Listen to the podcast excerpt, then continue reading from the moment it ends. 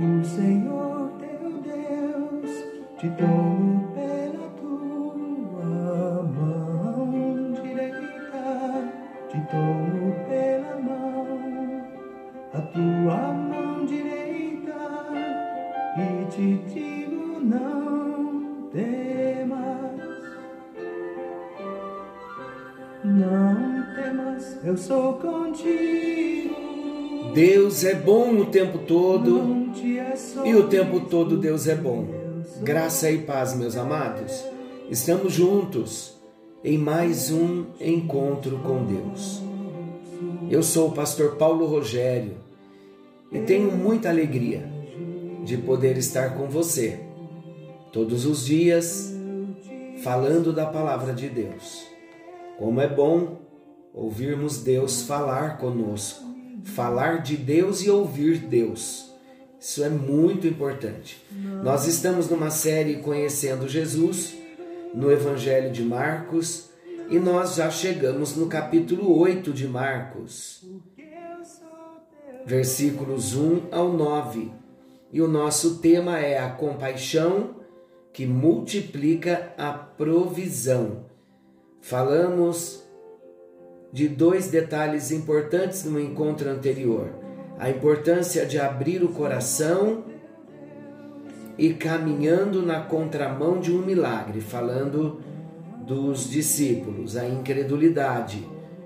E encerramos o encontro dizendo que o único obstáculo que pode impedir a realização de um milagre é a incredulidade e não os desertos. Eu achei simplesmente revelador esta declaração que o único obstáculo que pode impedir a realização de um milagre é a incredulidade e não os desertos, não a escassez de pão ou quantidade de pessoas. Interessante, passamos por tantos desertos mas ali no deserto o Senhor realiza os seus milagres, porque o deserto não impede Deus de trabalhar. Muito pelo contrário, muitas vezes o Senhor nos leva para o deserto, para ali no deserto tratar o nosso coração, como nós encontramos em Oséias, quando o Senhor fala a respeito de Gomer, eu a levarei para o deserto para tratar-lhe no coração. Foi assim que Deus fez com o povo hebreu quando saiu do Egito. Deus tratou no deserto. Deserto não é fácil passar, não. Quando a gente passa pelo deserto, dói muito. A sequidão do deserto, a solidão do deserto, a escassez do deserto. É muito triste. Só quem passa pelo deserto sabe a dor que um deserto traz. Mas nós não morremos no deserto. Também não falamos do deserto numa visão triunfalista, que entramos triunfantes, que entramos com toda a força nos desertos. Não. Passamos pelos desertos, sim, manifestando ali a nossa confiança, a fé em Deus, mas a nossa humanidade se revela muito no deserto. E não tem ninguém tão espiritual que se alegre tanto no deserto. Não, porque o deserto não é lugar dessa alegria de alma. O deserto é lugar de experiência, de prova, de dor, de batalha. Mas é ali no deserto que a gente vê Deus de perto. E é no deserto que a gente amadurece, na dor, no sofrimento, é no deserto. E o Senhor diz que estaria conosco também no deserto. Então vamos pedir a Ele que nos ajude, que esteja manifestando o amor dele, que possamos ter essa percepção e a sensibilidade do cuidado de Deus com cada um de nós quando estivermos no deserto. Porque quando chegamos no deserto, nós somos muito tentados a esquecermos dos votos que fizemos, do propósito que temos, do Deus que servimos.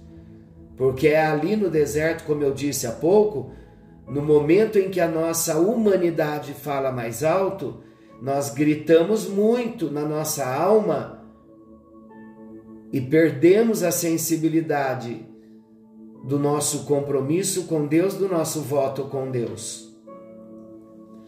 Então, se é para nós nos preocuparmos no deserto, que seja a preocupação primeira, lembrar que Deus está conosco, nos preocuparmos de não perdermos a visão e o coração íntegro lá no deserto. Amém, queridos? E o terceiro destaque que eu quero fazer é resolvendo o problema. Olha o que Jesus nos ensina aqui com esta bênção dele ter se movido de compaixão, não despedido aquela multidão com fome e ele multiplicar pães novamente. Então vamos ver aqui o terceiro destaque, resolvendo o problema. Jesus ensinou que os discípulos não deveriam pensar no que tinham de ter para saciar a fome daquele povo. Mas eles deveriam entender e deveriam pensar no que eles já tinham disponível, ainda que em pequena quantidade. Por isso Jesus faz a pergunta: quantos pães tendes? E a resposta foi: sete. Pois bem, com os sete pães e alguns peixinhos, o que aconteceu? Quatro mil dessa vez foram fartos. Note bem a pergunta: quantos pães tendes? Às vezes, não fazemos o que deveríamos fazer porque achamos que não temos o necessário para realizar o que está no coração. Talvez, meus amados, nos falte tempo, talvez nos falte dinheiro, talvez nos falte saúde, conhecimento. Agora, preste atenção no que eu vou dizer. Não temos como satisfazer a multidão de pão e nem satisfazer o coração do nosso Pai, que é um coração tão compassivo, porque achamos que não temos em nós mesmos como satisfazê-los. Mas a pergunta de Jesus continua ecoando em nossos dias: quantos pães tendes? O que já temos em mãos, de que ainda não nos apercebemos? É uma pergunta. O que você tem em mãos que ainda não se deu conta que tem em tuas mãos? Lá em 2 Reis, capítulo 4, versículos 1 ao 7, nós vemos Eliseu quando ele perguntou para a viúva: Que te hei de fazer? Dize-me o que tens em casa. E ela disse: Tua serva não tem nada em casa, senão uma botija de azeite. E o que aconteceu, queridos? Foi exatamente com aquela botija de azeite que a viúva já tinha em casa, toda a dívida que possuía em nome de seu falecido marido foi paga. E ela pôde então viver do resto, quando o azeite se multiplicou em suas mãos.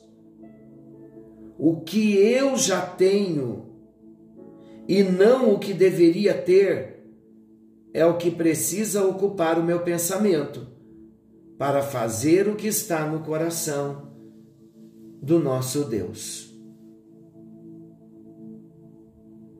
Há um coração no céu que se compadece e sofre pela necessidade do homem. E quando nós afinamos o nosso sentimento ao sentimento do nosso Deus, do nosso Pai, nós falaremos a mesma linguagem da dor, a mesma linguagem da preocupação, a mesma linguagem da misericórdia. e nos moveremos pelo mesmo Espírito para atender ao clamor das pessoas.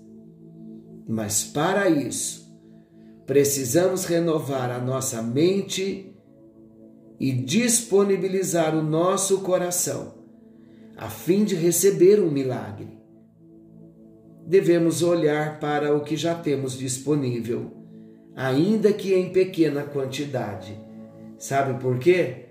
Porque o nosso pouco nas mãos de Jesus será suficiente para atender a uma multidão. Separe um tempinho, um tempo bem especial nesta semana para atender a necessidade de alguém. Não olhe para o pouco que você tem ou o pouco que você possa fazer. Creia que o Senhor multiplicará as suas habilidades e Ele derramará uma unção nova que vai capacitar você para atender aquele que estiver ao seu redor em necessidade. Lembre-se disso. Senhor nosso Deus, amoroso Pai celestial, move-se, ó Deus, move-se, ó Deus de íntima compaixão e atenda, por favor, às necessidades dos teus filhos e trabalhe a tua compaixão em nós. Derrame da tua compaixão no nosso coração, para que possamos nos preocupar e atender ao nosso próximo, mas com a mesma compaixão que o Senhor tem, com o mesmo amor que o Senhor tem. Por isso, opere em nós, ó Deus, esta compaixão manifesta em Jesus e através de Jesus, a ponto de alcançar o coração dos discípulos, que esta compaixão venha alcançar os nossos corações para que venhamos derramar da mesma compaixão no coração daquele que necessita, aquele que necessita um, de um milagre, aquele que necessita ser alcançado pela tua misericórdia, por uma oração, por um abraço, por uma visita. Põe as tuas mãos, meu Deus, e alcança e abençoe a vida do teu povo com a bênção da paz, da saúde, da alegria e da disposição de servir ao nosso próximo, com a mesma compaixão e com o mesmo amor que o Senhor sempre teve por todos. E esse mesmo amor nós lembramos que foi um amor que nos alcançou. Oramos em nome de Jesus para a glória do Deus Pai, Deus Filho e Deus Espírito Santo. Amém? Amém. Se aproprie da palavra de Deus. Seja compassivo como Jesus. Seja cheio da compaixão como Jesus. Deus abençoe. Fiquem com Deus, não se esqueçam. Jesus está voltando e precisamos estar prontos. Algo novo está vindo à luz. Uma excelente noite, uma excelente semana a todos vocês. Um forte abraço. Não temas, eu sou contigo. Não te assombres.